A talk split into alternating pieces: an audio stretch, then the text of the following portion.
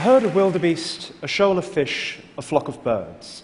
Many animals gather in large groups that are among the most wonderful spectacles in the natural world. And why do these groups form? The common answers include things like seeking safety in numbers, or hunting in packs, or gathering to mate or breed. And all of these explanations, while often true, make a huge assumption about animal behavior that the animals are in control of their own actions, that they are in charge of their bodies. And that is often not the case. This is Artemia, a brine shrimp. You probably know it better as a sea monkey. It's small and it typically lives alone, but it can gather in these large red swarms that span for meters. And these form because of a parasite. These shrimp are infected with a tapeworm. A tapeworm is effectively a long living gut with genitals at one end and a hooked mouth at the other. As a freelance journalist, I sympathize. The, tape, the tapeworm drains nutrients from Artemia's body, but it also does other things. It castrates them. It, makes, uh, it changes their color from transparent to bright red. It makes them live longer. And, as biologist Nicolas Rode has found, it makes them swim in groups. Why? Because the tapeworm, like many other parasites, has a complicated life cycle involving many different hosts. The shrimp are just one step on its journey. Its ultimate destination is this the greater flamingo. Only in a flamingo can the tapeworm reproduce. So, to get there, it manipulates its shrimp hosts into forming these conspicuous colored swarms that are easier for a flamingo to spot and to devour. And that is the secret of the Artemia swarm. They aren't sociable through their own volition, but because they are being controlled. It's not safety in numbers, it's actually the exact opposite. The tapeworm hijacks their brains and their bodies, turning them into vehicles for getting itself into a flamingo. And here is another example of a parasitic manipulation. This is a suicidal cricket. This cricket swallowed the larva of a Gordian worm or horsehair worm. The worm grew to adult size within it, but it needs to get into water in order to mate. And it does that by releasing proteins that addle the cricket's brain, causing it to behave erratically. When the cricket nears a body of water, such as this swimming pool, it jumps in and drowns, and the worm wriggles out of its suicidal corpse. Crickets are really roomy, who knew? The tapeworm and the Gordian worm are not alone. They are part of an entire cavalcade of mind controlling parasites, of fungi and, and, viruses, and worms and insects and more that all specialize in subverting and overriding the wills of their hosts. Now, I first learned about this way of life uh, through David Attenborough's Trials of Life about 20 years ago, and then later through a wonderful book called Parasite Rex by my friend Carl Zimmer. And I've been writing about these creatures ever since. Few topics in biology enthrall me more. It's like the parasites have subverted my own brain. Because after all, they are always compelling and they are delightfully macabre. When you write about parasites, your lexicon swells with phrases like devoured alive and burst out of its body. but there's more to it than that. I'm, I'm a writer, and fellow writers in the audience will know that we love stories. And parasites invite us to resist the allure of obvious stories. Their world is one of plot twists and unexpected explanations. Why, for example, does this caterpillar start violently thrashing about when another insect gets close to it and those white cocoons that it seems to be standing guard over? Is it maybe protecting its siblings? No. This caterpillar was attacked by a parasitic wasp which laid eggs inside it. The eggs hatched, and the young wasp devoured the caterpillar alive before bursting out of its body. See what I mean? now, um, the caterpillar didn't die some of the wasps seemed to stay behind and controlled it into defending their siblings, which are metamorphosing into adults within those cocoons. This caterpillar is a head banging zombie bodyguard defending the offspring of the creature that killed it. we have a lot to get through. I only have 13 minutes.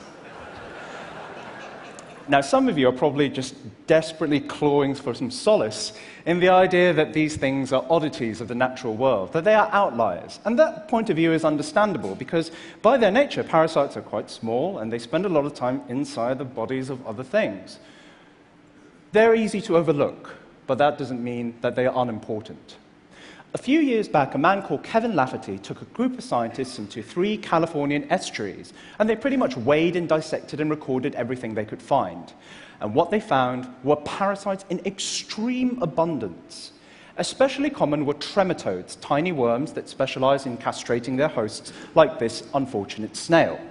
Now, a single trematode is tiny, microscopic, but collectively they weighed as much as all the fish in the estuaries and three to nine times more than all the birds. And remember the Gordian worm that I showed you, the cricket thing? One Japanese scientist called Takuya Sato found that in one stream, these things drive so many crickets and grasshoppers into the water that the drowned insects make up some 60% of the diet of local trout. Manipulation is not an oddity, it is a critical and common part of the world around us. And scientists have now found hundreds of examples of such manipulators. And more excitingly, they're starting to understand exactly how these creatures control their hosts.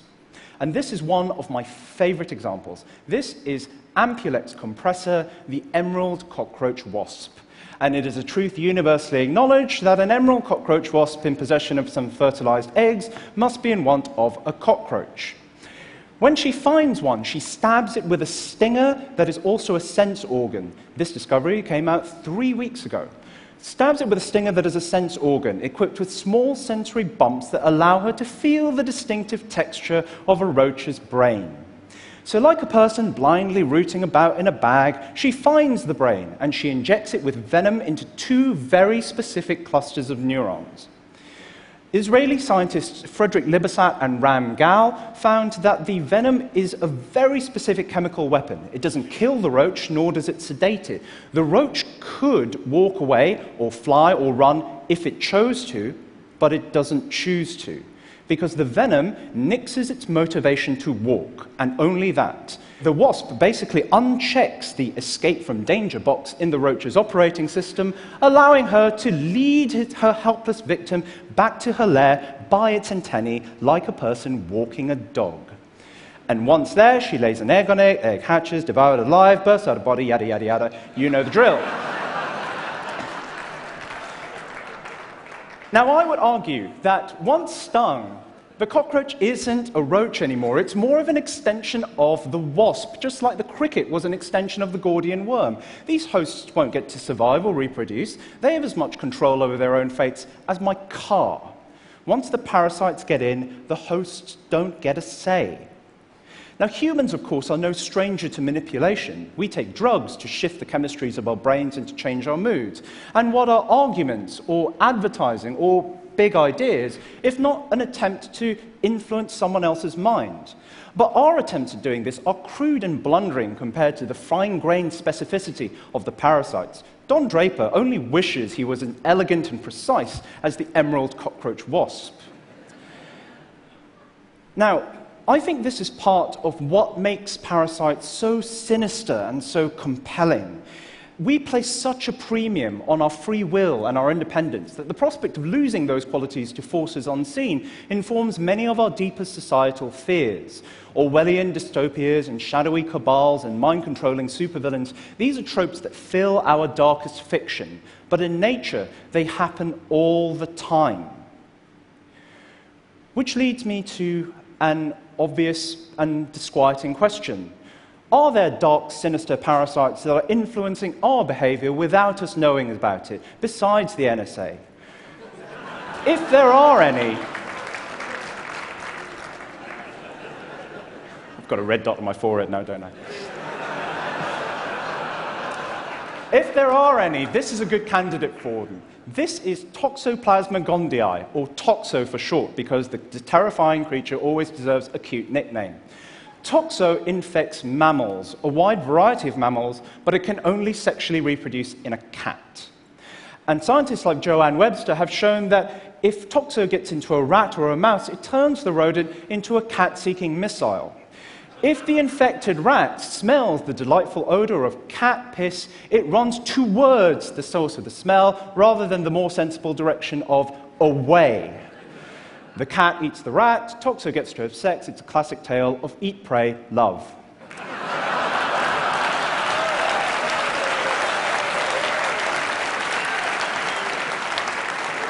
You're very charitable, generous people.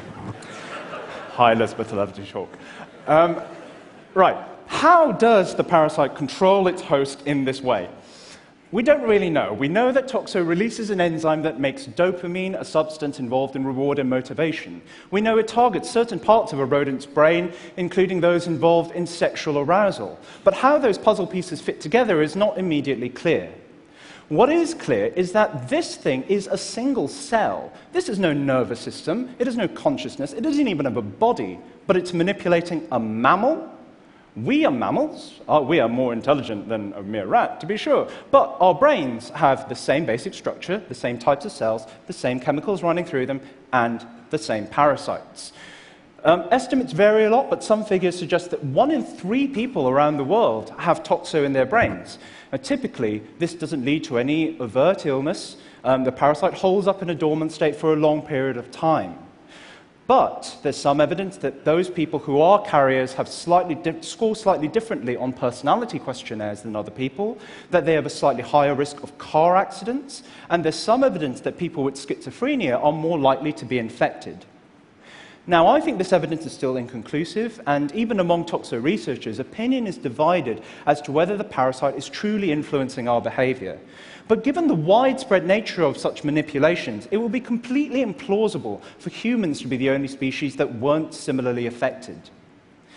And I think that um, this capacity to constantly subvert our way of thinking about the world makes parasites amazing. They're constantly inviting us to look at the natural world sideways and to ask if the behaviors we're seeing, whether they're simple and obvious or baffling and puzzling, are not the results of individuals acting through their own accord, but because they are being bent to the control of something else.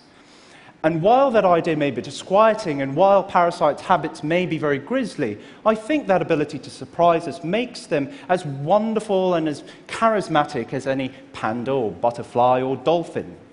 At the end of On the Origin of the Species, Charles Darwin writes about the grandeur of life and of endless forms, most beautiful and most wonderful.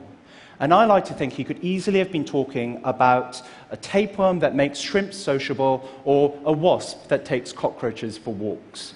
But perhaps that's just a parasite talking. Thank you.